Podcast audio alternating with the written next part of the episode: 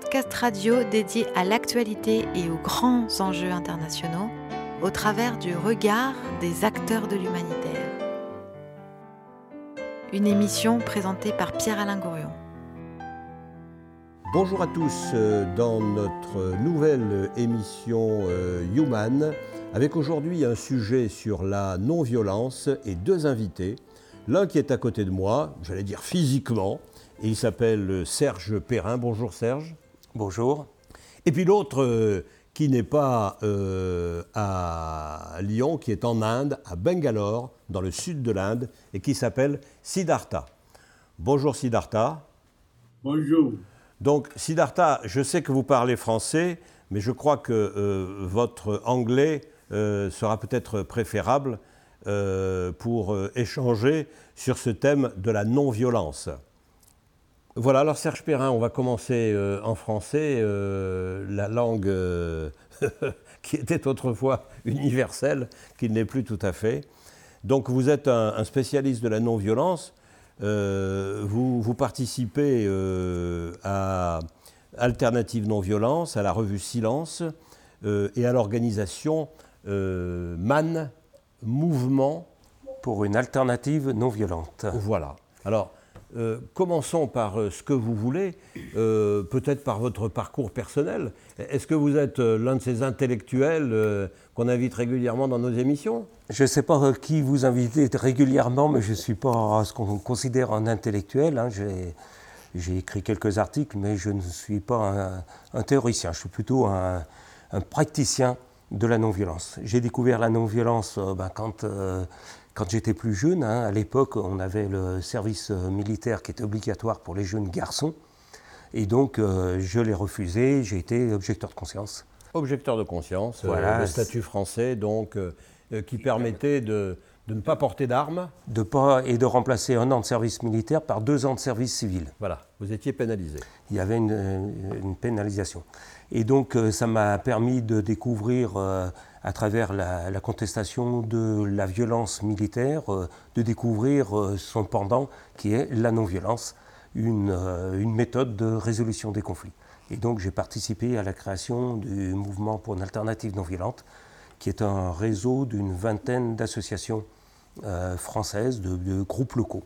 Et donc le, MAN de Lyon est, un des plus gros groupes et qui a une histoire assez intéressante, puisqu'on a commencé par, euh, par, bien sûr, travailler sur des luttes de l'époque qui étaient la lutte contre euh, les, essais nucléaires, qui, qui commençaient, qui étaient en, France. Il y avait, et la lutte contre l'extension du camp militaire du Larzac. Mais euh, l'histoire du, du, MAN de Lyon est un peu particulière parce qu'on a un gros côté social puisqu'en fait, euh, grâce en, fait, en particulier à, Christian Delorme, qui, était un des membres fondateurs, on a participé à l'occupation de l'église Saint-Nizier euh, par les prostituées en 1975. On a eu un gros côté, on a travaillé à soutien à la grève de la faim en 81 euh, contre l'expulsion des jeunes de la deuxième génération. Et puis, et puis en 83, c'est nous qui avons co-organisé la marche la marche d'Idébord, la marche pour la liberté, hein, contre les discriminations, donc, euh, qui partait des, des, Minguettes, en fait, qui est partie de Marseille jusqu'à Paris. Et on continue cette histoire, puisque aujourd'hui, on travaille encore sur, euh, dans les quartiers politiques de la ville avec ce qu'on appelle de la médiation nomade, c'est-à-dire on va à la rencontre des, groupes euh, qui sont en bas des tours et on va passer la soirée de 20h à minuit pour aller vers et discuter et travailler à, vivre ensemble euh, dans, les quartiers. Quel type de groupe, quel type de quartier? Ah ben, C'est les quartiers forcément politiques de la ville. Alors euh, ben, on, on, pense aux Minguettes, mais à Saint-Fond, à Vaux-en-Velin, à, à Villeurbanne. On intervient euh, tous les étés.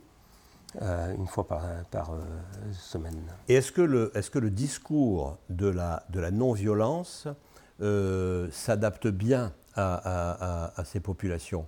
Est-ce que c'est compris? Ben, En fait, euh, c'est tellement compris qu'en 83, c'est quand même la marche pour l'égalité, bien partie euh, du, quartier des Minguettes.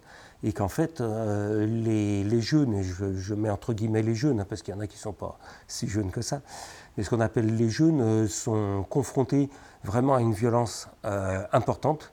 la première des violences, la violence structurelle, hein, quand vous êtes jeune et que vous ne vous voyez pas où est votre avenir, il n'y a pas de travail, c'est difficile de fonder une famille, vous êtes, vous êtes victime de discrimination, c'est la première des violences. Et face à ça, il y a une, colère qui monte, qui des fois les font euh, faire des réactions violentes. Hein. On voit des, ce qu'on appelle des émeutes, mais euh, tout le travail de la non-violence, c'est de leur offrir des outils qui vont permettre de transformer leur colère en, force positive pour demander des revendications et obtenir euh, une amélioration des conditions de vie en France.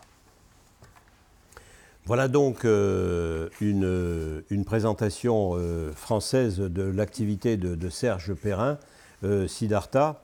donc, en, ce qui vous, en ce qui vous concerne, et, je vais me mettre à, reparler l'anglais. Siddhartha, vous êtes un militant et le fondateur d'un ashram à Bangalore, votre ville. Uh, au sud de l'Inde, une ville de plusieurs millions d'habitants.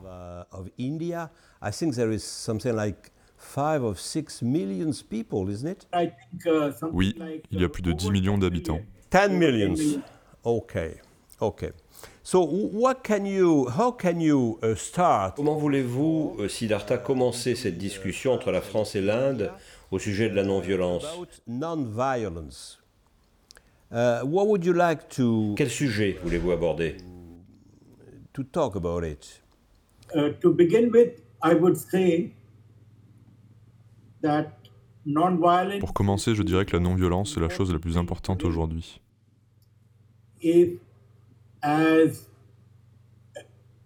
En tant qu'espèce humaine, nous devons survivre. Uh, nous faisons face aujourd'hui au défi du changement climatique. Uh, Certains parlent d'une sixième extinction qui pourrait mettre fin à l'espèce humaine. Uh, nous faisons aussi face à des guerres, des conflits religieux.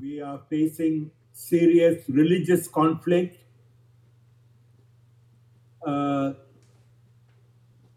we, we are facing a, a situation where des situations dans lesquelles l'économie mondiale et le développement créent deux choses.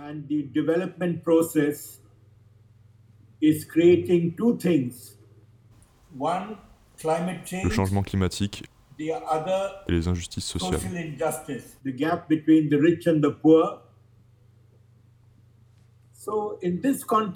Dans ce contexte, la non-violence est un dialogue entre tous les domaines.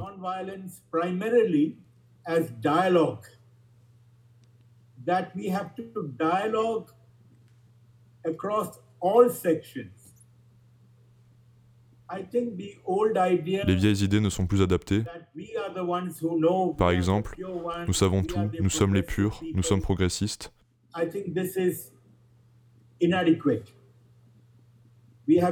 Nous devons dialoguer avec tout le monde, avec les entreprises, pour adopter les pratiques entrepreneuriales.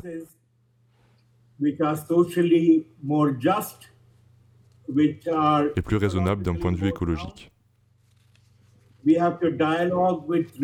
devons dialoguer avec les leaders. religieux, même si certains d'entre eux sont des fondamentalistes. Nous devons parler de comment créer la paix.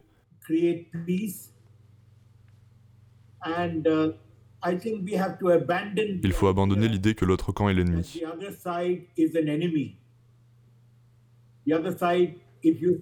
Sans cela, nous ne pourrons pas dialoguer. L'autre camp a un point de vue très différent. Et nous devons parler avec lui et le respecter. Uh, Essayez de comprendre pourquoi ces personnes ont ces opinions.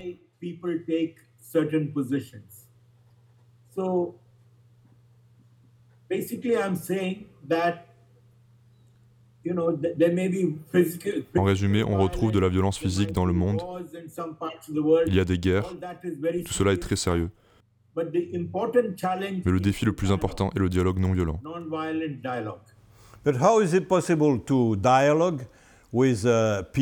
Mais comment peut-on dialoguer avec des opposants armés?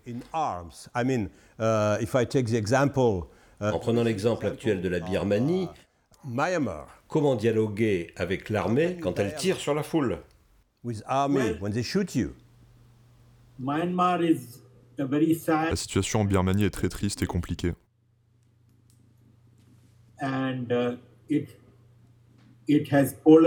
Il y a une polarisation très forte. Mais peut-être que même dans l'armée birmane, uh, il y a des gens qui ne veulent pas que cette situation devienne aussi extrême. Uh, Le dialogue n'est pas forcément visible. Il faut identifier les gens qui sont inquiets. Dialogue which is not visible.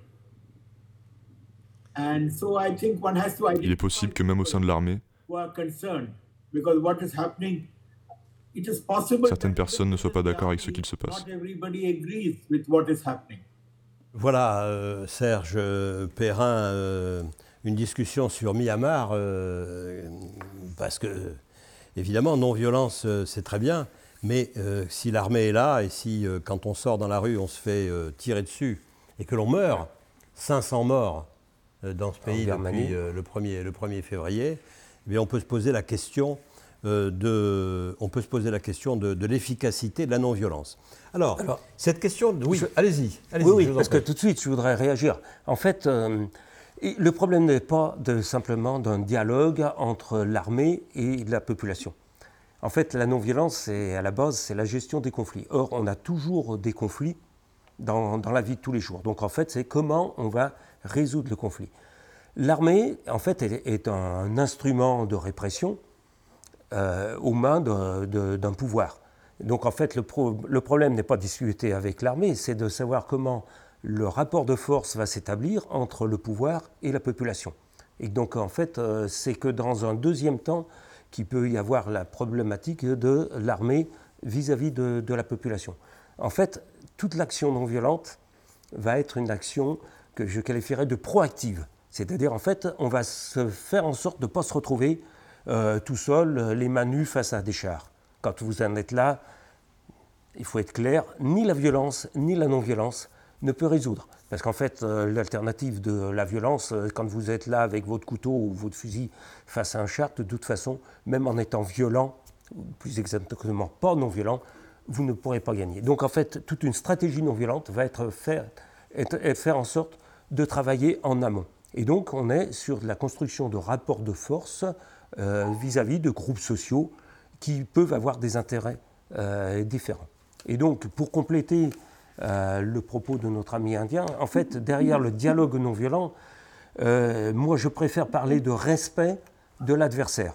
C'est-à-dire ne pas considérer l'autre comme un ennemi, puisque de toute façon, à la sortie, on nous, enfin on ne l'a pas dit, mais le but de la non-violence, c'est de vivre ensemble avec nos différences. Donc forcément, il va falloir construire euh, sur notre territoire du vivre ensemble avec nos différences. Donc en fait, le, travail va être de gérer le conflit de façon à ce que le conflit ne dégénère pas en élimination de l'autre, la violence c'est l'élimination de l'autre, mais euh, on va sortir du conflit par le haut, c'est-à-dire on va trouver des solutions qui vont permettre de vivre ensemble, avec des intérêts qui peuvent être contradictoires. Donc forcément, au niveau du MAN, notre organisation, on intègre cette notion de rapport de force.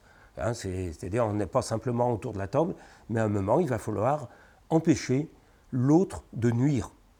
Et ça, derrière l'idée de la non-violence, il y a le terme indien de ahimsa, ne pas nuire, hein, qui me semble assez intéressant en termes de philosophie. Ne pas nuire et, et empêcher l'autre de nuire. Et euh, tout à l'heure, j'ai parlé de l'action d'Human euh, sur le terrain social, mais on travaille aussi sur l'éducation. dans les, dans les écoles vis-à-vis des enfants.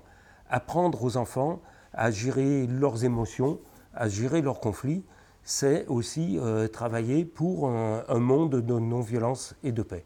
Apprendre à résoudre nos conflits sans éliminer l'autre. Et donc on est sur cette notion de bienveillance et de respect de l'autre et de travailler ensemble.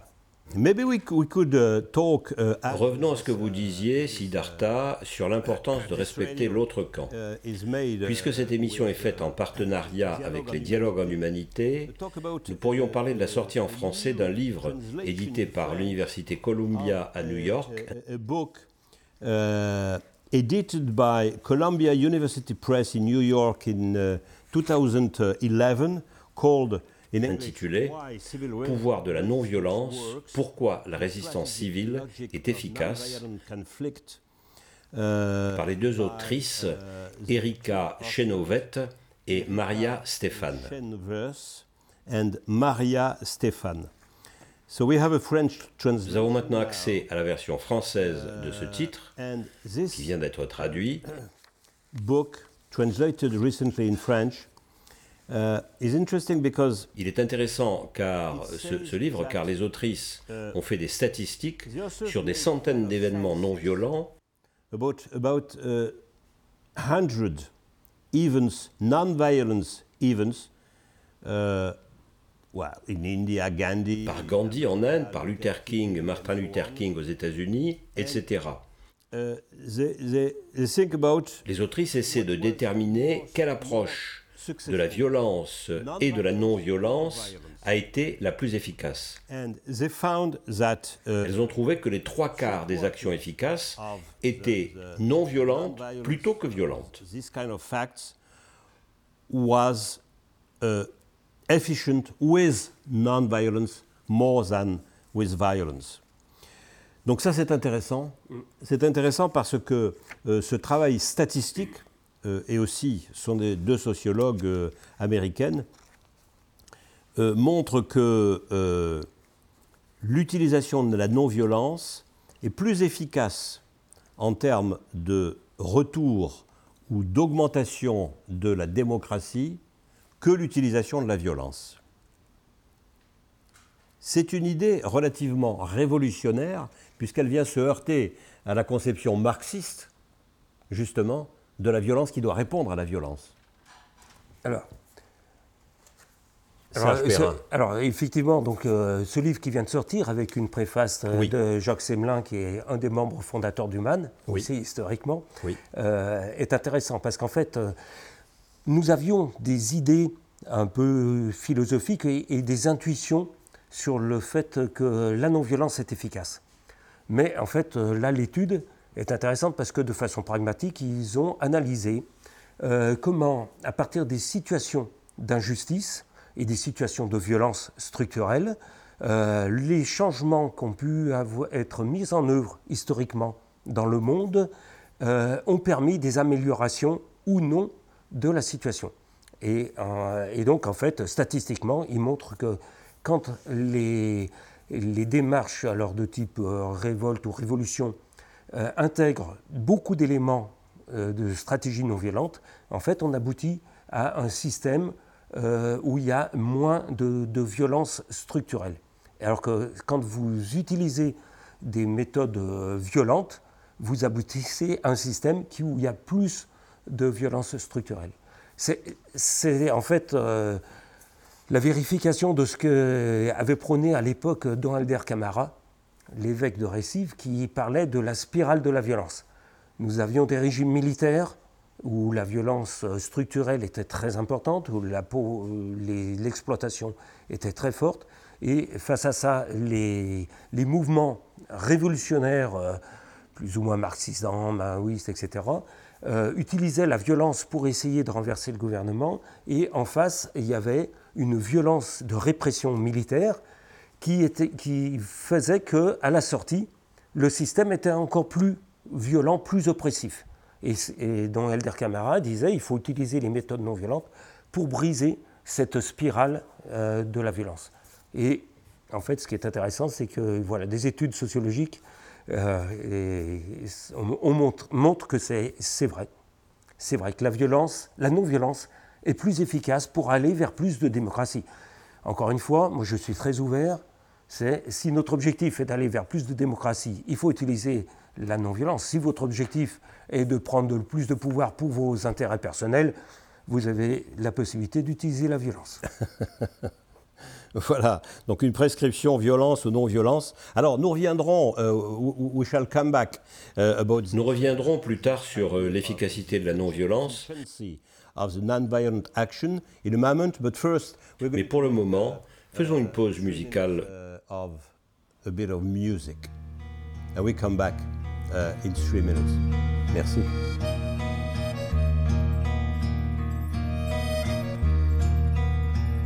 C'est quand la nuit m'échappe et que je ne peux pas dormir.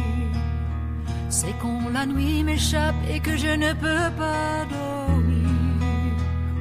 Que mes désirs reviennent bien avant toi.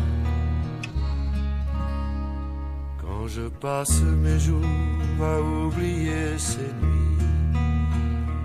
Quand je passe mes jours à oublier ces nuits quand je t'appelle et que tu n'entends pas. Alors je me souviens des choses les plus simples, les choses qu'on a dit ne jamais les choses les plus simples, jamais oubliées.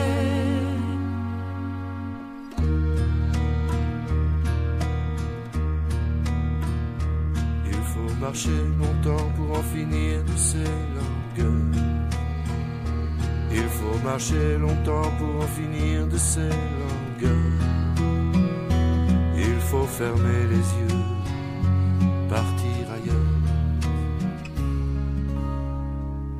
les saisons qui traînent entre Paris et l'océan. Et les saisons qui traînent entre Paris et l'océan un ennui qui grandit en symphonie. Alors je me souviens des choses les plus simples, les choses qu'on a dit ne jamais oublier, choses les plus simples, jamais oubliées. Alors je me souviens des choses les plus simples choses qu'on a dit, ne jamais oublier, les choses les plus simples, jamais oubliées.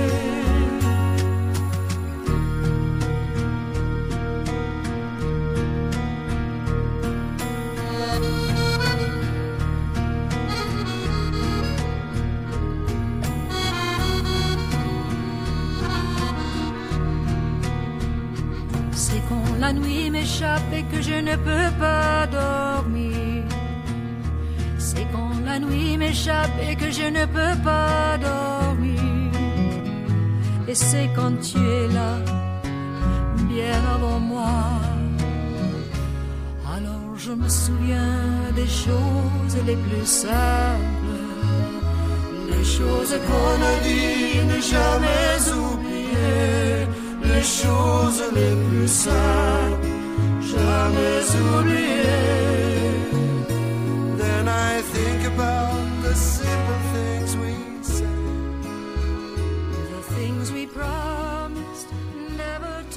Voilà de retour avec euh, nos invités euh, Siddhartha euh, en Inde par visioconférence et Serge Perrin, ici depuis nos studios de Villeurbanne dans l'émission Human. Alors, je reviens vers vous, Siddhartha. I'm coming back to you, Siddhartha. Peut-être que vous pourriez donner des exemples de l'efficacité d'actions non violentes en Inde. Actions in your country, in India, especially... Surtout peut-être avec la figure du Mahatma Gandhi. Yeah, I think uh, Gandhi is a Je pense que Gandhi est très intéressant. Uh, I think uh, also because Surtout parce qu'il a été capable de combiner des idées modernes et traditionnelles. modern ideas with traditional ideas. uh, Gandhi vivait en Inde à un moment où la plupart des Indiens ne savaient ni lire ni écrire. Ils n'avaient pas de télévision, de radio, d'électricité. in most of India. And yet he was able to Pourtant, il a été capable de créer un mouvement de masse. I think, uh, Je pense qu'il y a des personnes très éduquées dans son mouvement, comme Nehru.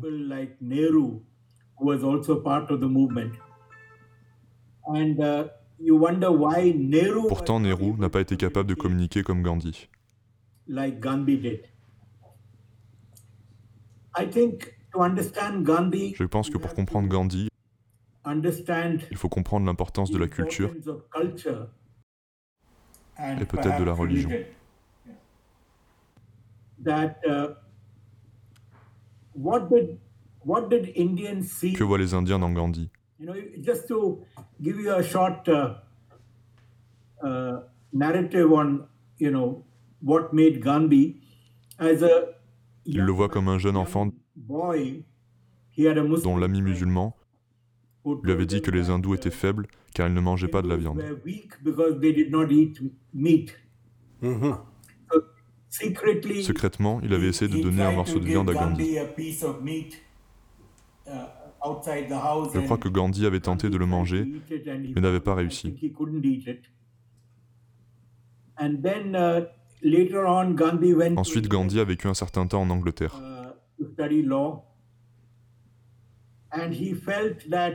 Il a senti qu'il devait imiter les Anglais pour réussir en tant an qu'avocat.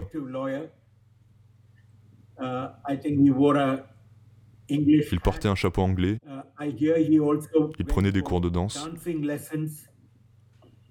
Mais il n'était pas très bon orateur. il a réalisé que même en imitant la culture anglaise, imitation of British culture, he was not succeeding. Il n'arrivait pas à évoluer professionnellement. move ahead. And then he discovered Ensuite, il a découvert cette notion qui peut paraître étrange pour la modernité rationnelle, qui est le concept de la voix intérieure. Il a commencé à écouter cette voix qui venait de lui,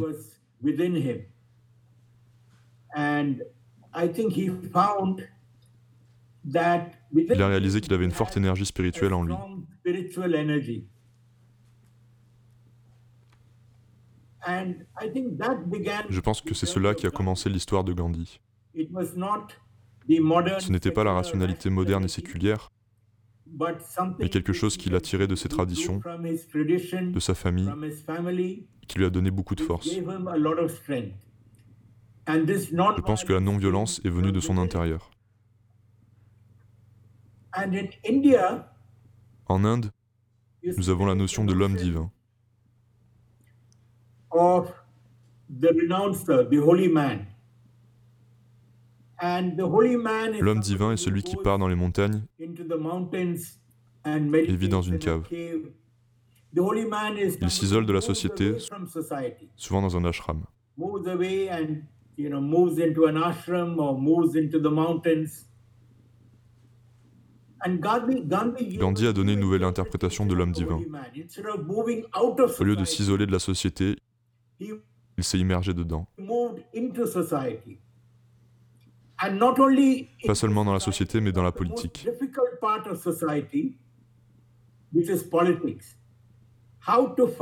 Il a montré comment écouter sa voix intérieure et trouver sa spiritualité, tout en étant politique. within politics. I think so people in Je pense que les Indiens ont reconnu cette figure de l'homme divin et son énergie. this idea of a renouncer, of a holy man, and the energy of the holy man. And I think Gandhi Je pense que Gandhi a créé une nouvelle énergie parce qu'il était capable de combiner des idées modernes et traditionnelles.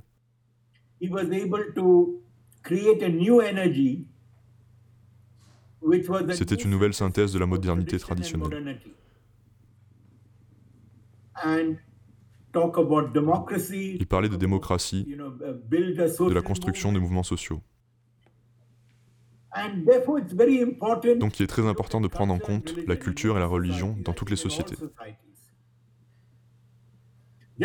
Comme il existe des fondamentalismes religieux, il existe des fondamentalismes séculiers. Je pense que les deux sont dangereux car ils sous-estiment l'importance de la culture.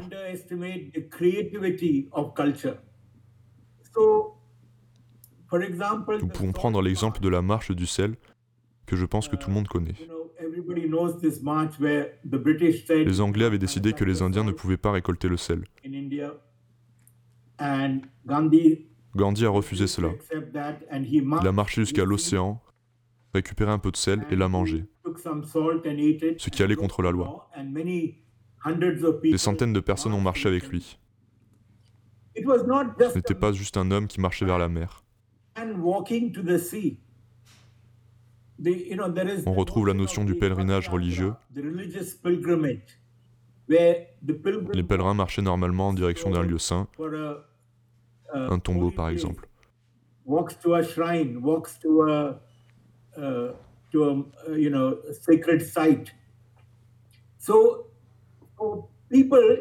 Pour ceux qui l'ont suivi, c'était une marche sainte. Pas seulement un homme qui marchait jusqu'à la mer. Il s'agissait d'un mouvement spirituel. C'était extraordinaire de réinterpréter des symboles spirituels traditionnels et d'en faire des stratégies politiques modernes.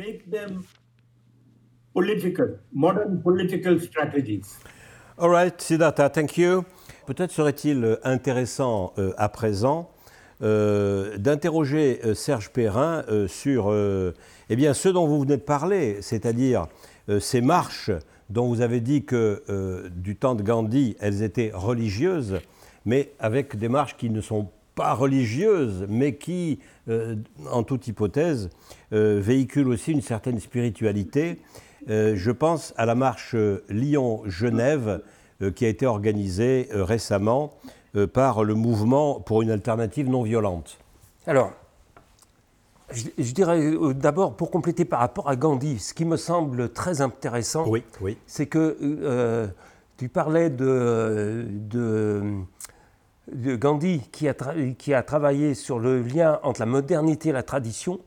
En fait, moi, j'insisterais plutôt sur Gandhi, en fait, a développé une continuité euh, entre euh, ce qui était euh, de l'ordre de l'éthique et de l'humain, hein, le tu ne tueras point, avec, avec l'action politique efficace. Et c'est cette, cette confrontation. Parce qu'en en fait, j'aime pas bien la tradition, parce que dans la tradition, on avait beaucoup de, beaucoup de violence. Hein. Traditionnellement, et en partie même en Inde et en, France aussi, la tradition, elle était violente. On était sur des inégalités sociales très importantes. Du coup, je préfère parler de, euh, voilà, de concilier l'éthique avec l'action politique. Et ça repose sur euh, la base, pour moi, de ce qui est la non-violence, c'est la non-collaboration. Ne pas collaborer avec l'injustice. Et ça, ça me paraît essentiel. Et donc, il a pu, Gandhi nous a donné une vision de l'action politique qui repose sur la non-collaboration, donc euh, le boycott, euh, le, des marches de protestation, avec euh, quelque chose qui est très important, c'est ce qu'on appelle le programme constructif. C'est-à-dire, vous refusez, je ne veux pas ça, et je veux ça. Mais du coup, on le fait. On fait aujourd'hui. Et c'est d'une actualité brûlante, parce qu'aujourd'hui, par exemple, par, par aux, grands enjeux que sont, par exemple, le climat, en fait, on va, eh ben en fait, il suffit pas de, c'est bien de protester, on fait des marches pour le climat, mais on met en œuvre aujourd'hui des actions qui vont nous permettre de, travailler dans du bio, de travailler plus local. Et ça, ça me paraît intéressant. Je vois ce que j'appelle marcher sur ses deux pieds.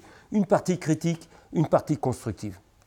Et toutes les grandes actions euh, non violentes vont, euh, vont travailler toujours comme ça. Une partie critique sur le système, mais on met en place tout de suite ce qu'on veut faire, les nouveaux rapports sociaux qu'on veut mettre en place.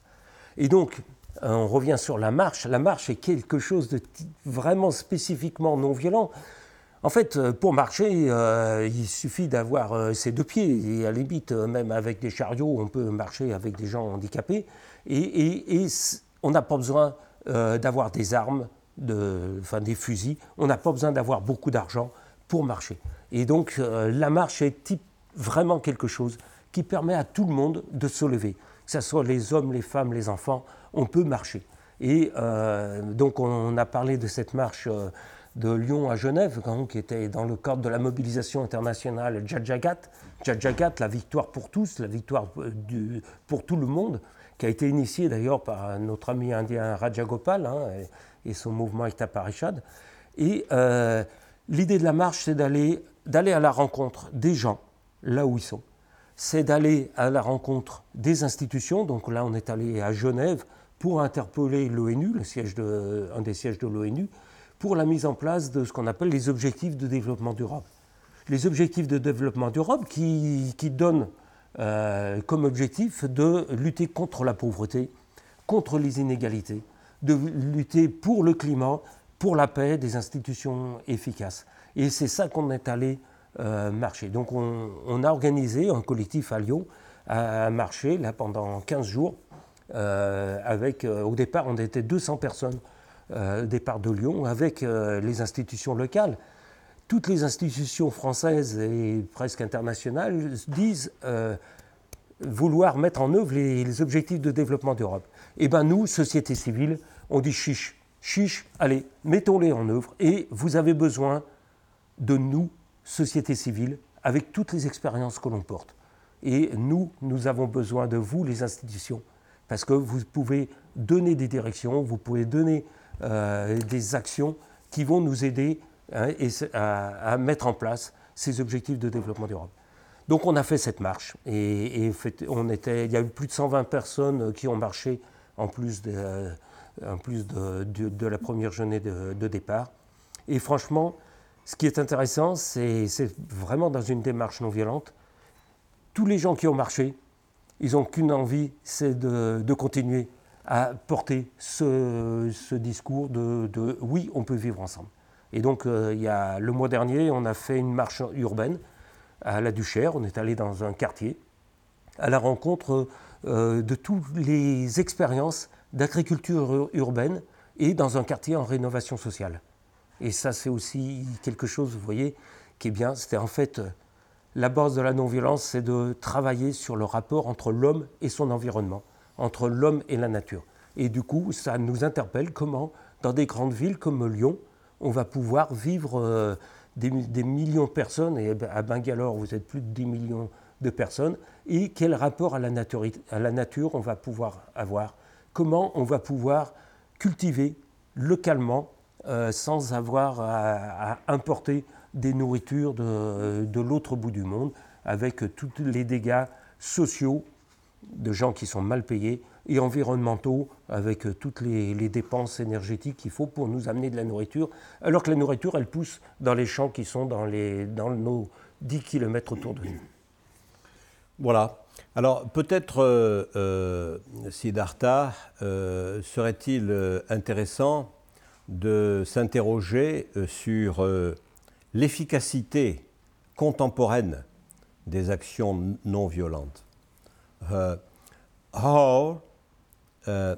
Dans le contexte de la pandémie, quelle est aujourd'hui l'efficacité des actions non violentes?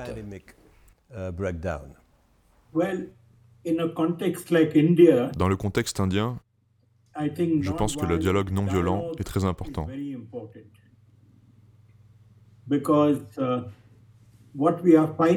que nous combattons une fausse interprétation de la religion qui s'immisce dans la politique. Uh,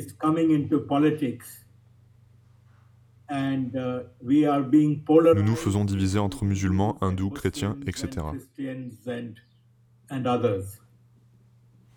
Euh, Initialement, ces trois religions monothéistes étaient d'ailleurs non violentes. Uh, non oui, vous savez, uh, je pense que dans toutes les religions, les traditions ou la modernité, il y a du bon et du mauvais. And I think,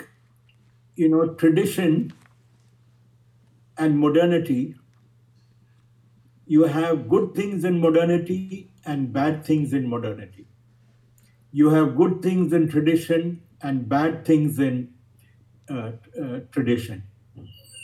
So the challenge is to Donc le défi est d'avoir une modernité critique. have critical modernity, modernity which is Une modernité qui apporte de bonnes choses the good things forward, and et critical une tradition tradition, critique qui apporte de bonnes choses. which is bringing all the good things in tradition forward. L'espace entre la modernité critique and et la tradition critique, c'est l'espace critique. Uh, and this is also very important C'est très important. as religions are concerned. All religions you will find Dans toutes les religions, vous trouverez à un moment ou à un autre des partisans de la violence. Despite the fact that Même si la plupart des religions sont pacifiques. religions, You will find that when it suits them, they will. La religion est aussi une question d'interprétation.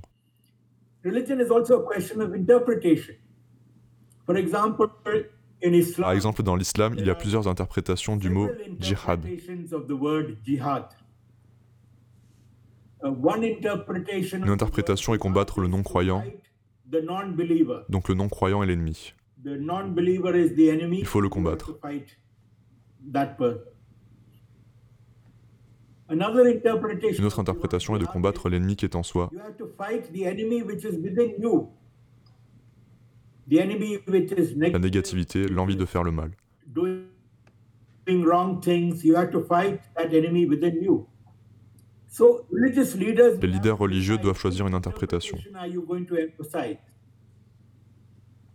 And uh, I think therefore it is very important Donc je pense qu'il est très important de réinterpréter constamment les traditions religieuses et de garder le meilleur. religious tradition and to bring out what is positive and good in in them and what is positive and good in religions Le meilleur de la religion doit coïncider avec la Déclaration universelle des droits humains faite par l'ONU. uh, United Nations Declaration on Human Rights.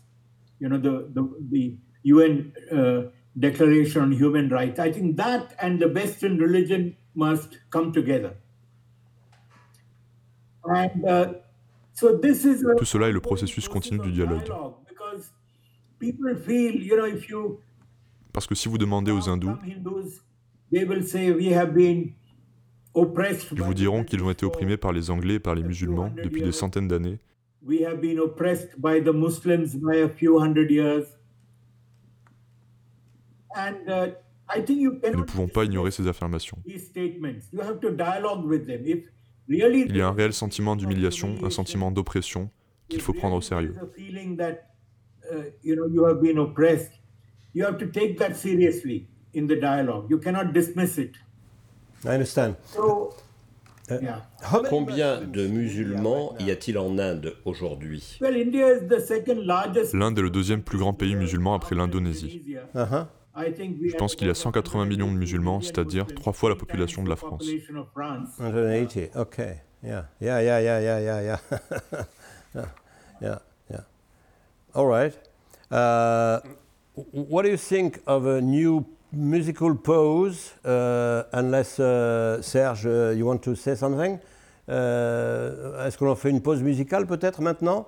Donc, je vous propose une seconde pause musicale et nous revenons ensuite pour, euh, pour conclure euh, cet entretien à trois euh, à, travers, euh, à travers les ondes et à travers euh, la distance. À bientôt, à tout de suite. Sans haine, sans armes et sans violence, de résistance en désobéissance. C'est une évidence, nos vies n'ont plus aucun sens depuis que nos rêves sont indexés sur le prix de l'essence. C'est une évidence, nos vies n'ont plus aucun sens depuis que nos rêves sont indexés sur le prix de l'essence. La fronde commence sur cette place. Ces casques lourds qui nous font face. Nous les défions, folie ou inconscience, sans haine, sans armes, sans violence. Nous sommes d'une espèce non protégée. Notre obsolescence est programmée. Nous devons disparaître de leurs étals avant liquidation totale. Nous devons disparaître de leurs étals avant liquidation totale. Sans haine, sans armes et sans violence. De résistance en désobéissance. C'est une évidence, nos vies n'ont plus aucun sens depuis que nos rêves sont indexés sur le C'est une évidence, nos vies n'ont plus aucun sens depuis que nos rêves sont indexés sur le prix de l'essence. Sans aucune condition de ressources, ils voudraient que l'on parte au pas de course, acheter des biens de grande consommation au premier tir de sommation. Que nous leur portions cette marchandise, objet de toute leur convoitise, leur précieux, leur cœur de cible, du temps de cerveau disponible. Oh, qu'ils chérissent tant ce cœur de cible, ce temps de cerveau disponible, sans haine, sans armes et sans violence. De résistance en désobéissance. C'est une évidence, nos vies n'ont plus aucun sens depuis que nos rêves sont indexés sur le prix de l'essence. C'est une évidence, nos vies n'ont plus aucun sens depuis que nos rêves sont indexés sur le prix de l'essence.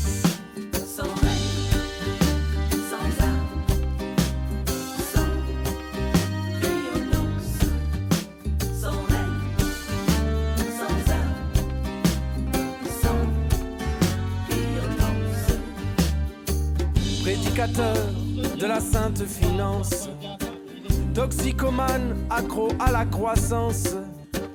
Nous sommes de ceux qui vous désobéissent, la plèbe blasphématrice. Jetez-nous l'opprobre, jetez-nous la pierre. Vos grenades suffiraient-elles à nous faire taire? Croyez-vous que nos combats soient périssables? Nos engagements jetables? Croyez-vous que nos combats soient périssables? Nos engagements jetables. Sans haine, sans armes et sans violence. De résistance sans désobéissance. C'est une évidence, nos vies n'ont plus aucun sens. Depuis que nos rêves sont indexés sur le prix de l'essence. C'est une évidence, nos vies n'ont plus aucun sens. Depuis que nos rêves sont indexés sur le prix de sans haine, sans armes,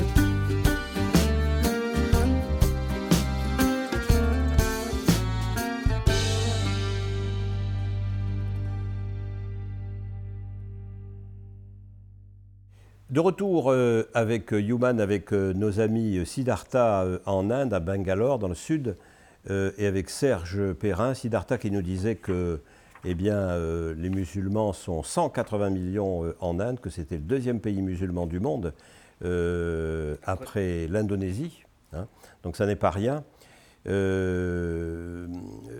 en même temps, voilà, l'idée qui nous vient et la question qui nous vient à l'esprit, Siddhartha, euh, c'est la question évidemment de, de l'agriculture en Inde.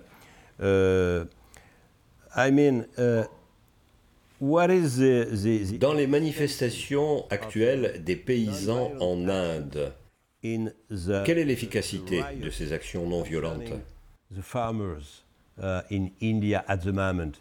Can we make a point uh, on this question, please? Well, the farmers in India uh, Il y a un soulèvement des paysans indiens, surtout dans le nord du pays, dans les États du Punjab, d'Haryana et dans l'ouest de l'Uttar Pradesh.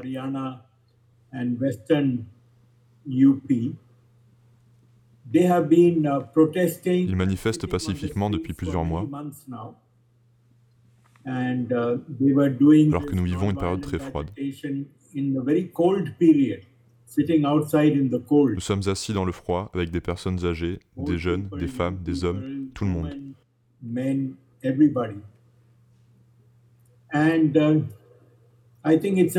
Je pense que c'est un processus inachevé. Le gouvernement n'écoute toujours pas. Nous espérons que le gouvernement écoutera. Mais je pense que le problème avec l'agriculture est plus grand que ce que les paysans demandent. Dans ce mouvement, les revendications des paysans concernent surtout les retards de paiement du gouvernement dans ses achats de récoltes agricoles.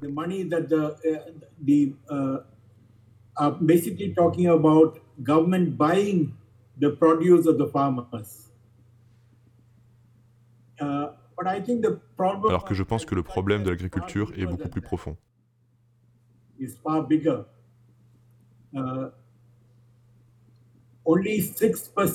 Seulement 6% des paysans bénéficient des achats du gouvernement.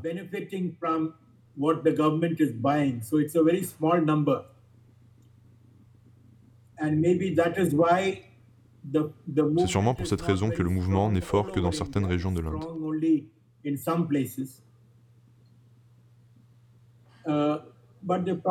Le problème est plus profond.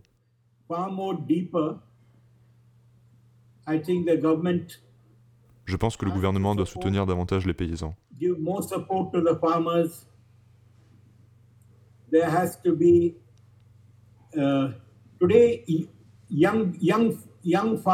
jeunes paysans ne veulent pas rester. Ils veulent partir à l'étranger car c'est une vie très difficile. L'agriculture a besoin de plus d'investissement gouvernemental, de plus de soutien en termes de marketing et d'espace de stockage.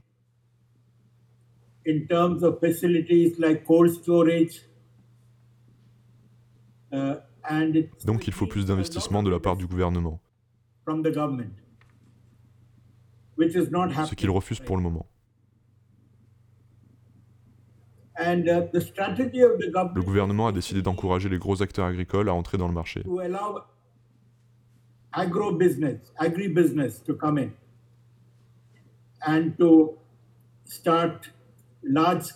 Donc il encourage l'agriculture à grande échelle, alors que 60% des Indiens vivent encore à la campagne.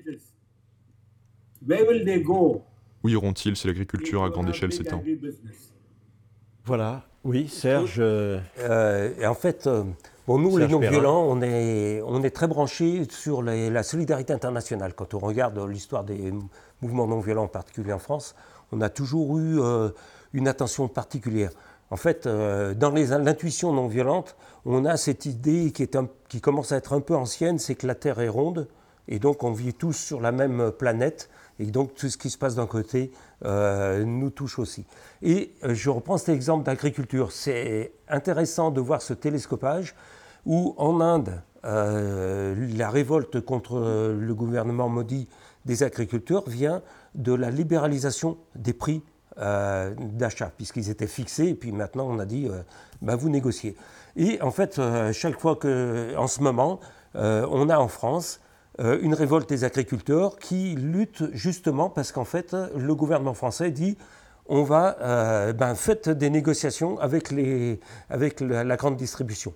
Et on voit qu'en fait, quand on met un loup dans une bergerie et on dit aux, aux, agneaux de, négocier avec le loup, eh, ça ne se passe pas bien.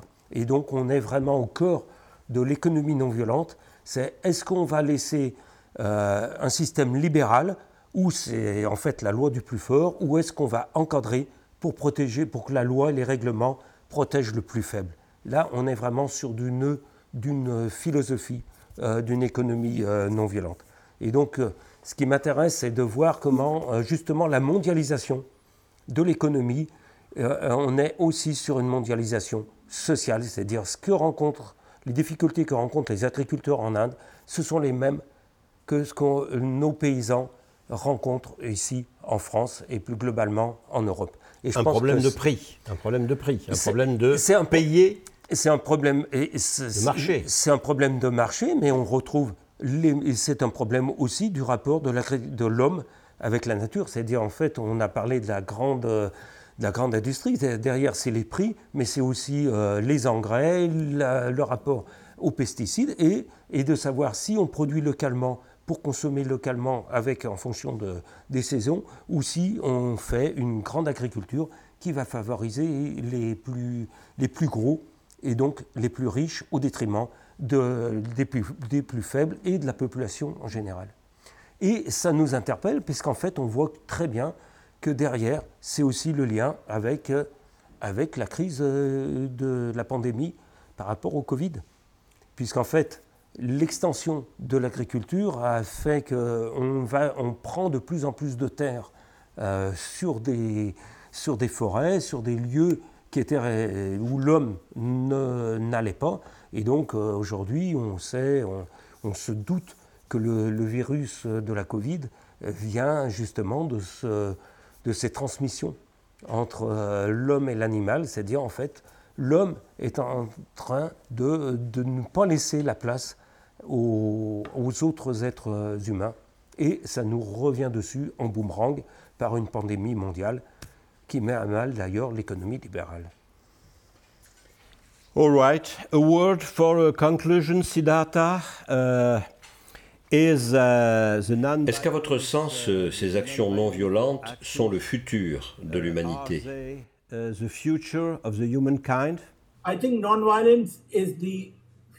pense que la non-violence est le futur. Sans la non-violence, nous ne pouvons pas affronter les problèmes auxquels nous faisons face. Le changement climatique, les conflits religieux, les injustices sociales. Ils nécessitent tous de dialoguer. Je pense que le mot le plus important est dialogue. Pour moi, la non-violence, c'est le dialogue. Uh, Nous devons dialoguer avec tous les domaines. Les fondamentalistes, les entreprises, le gouvernement.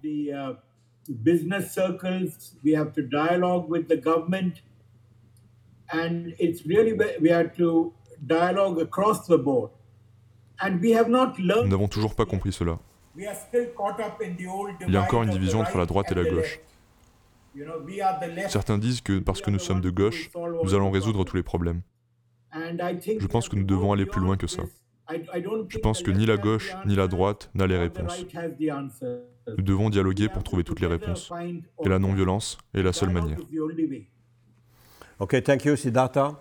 Euh, un mot de conclusion, euh, Serge Perrin en langue française Eh bien, pour, aller dans le même sens, c'est que la non-violence est une technique de gestion des conflits. Comme nous aurons toujours des conflits euh, entre les riches, les pauvres, les parents, les enfants, Il ne faut pas les taire, ces conflits. Il ne faut pas les taire, au contraire, il faut les, y faire face de façon à sortir par le haut. Mais le conflit, ça n'est pas la violence. Le conflit n'est pas la violence. La non-violence, c'est une méthode de résolution du conflit. C'est-à-dire, en fait, euh, par d'autres méthodes que l'élimination de l'autre. Donc, en fait, j'aurais tendance, pour faire euh, un peu plagiat, c'est que le futur de l'humanité sera non-violent ou il n'y aura pas de futur pour l'humanité.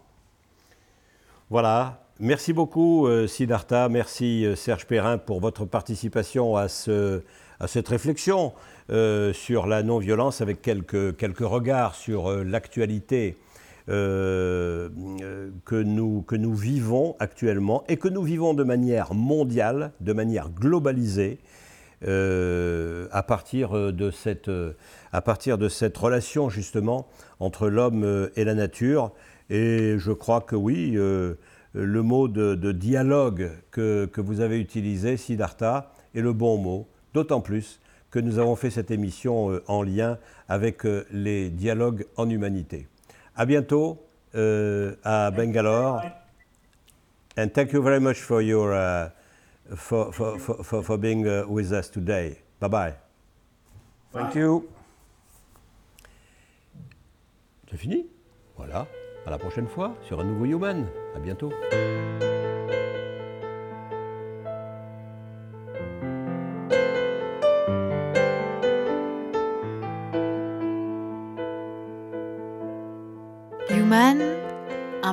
Radio dédié à l'actualité et aux grands enjeux internationaux au travers du regard des acteurs de l'humanitaire. une émission présentée par Pierre-Alain Gourion.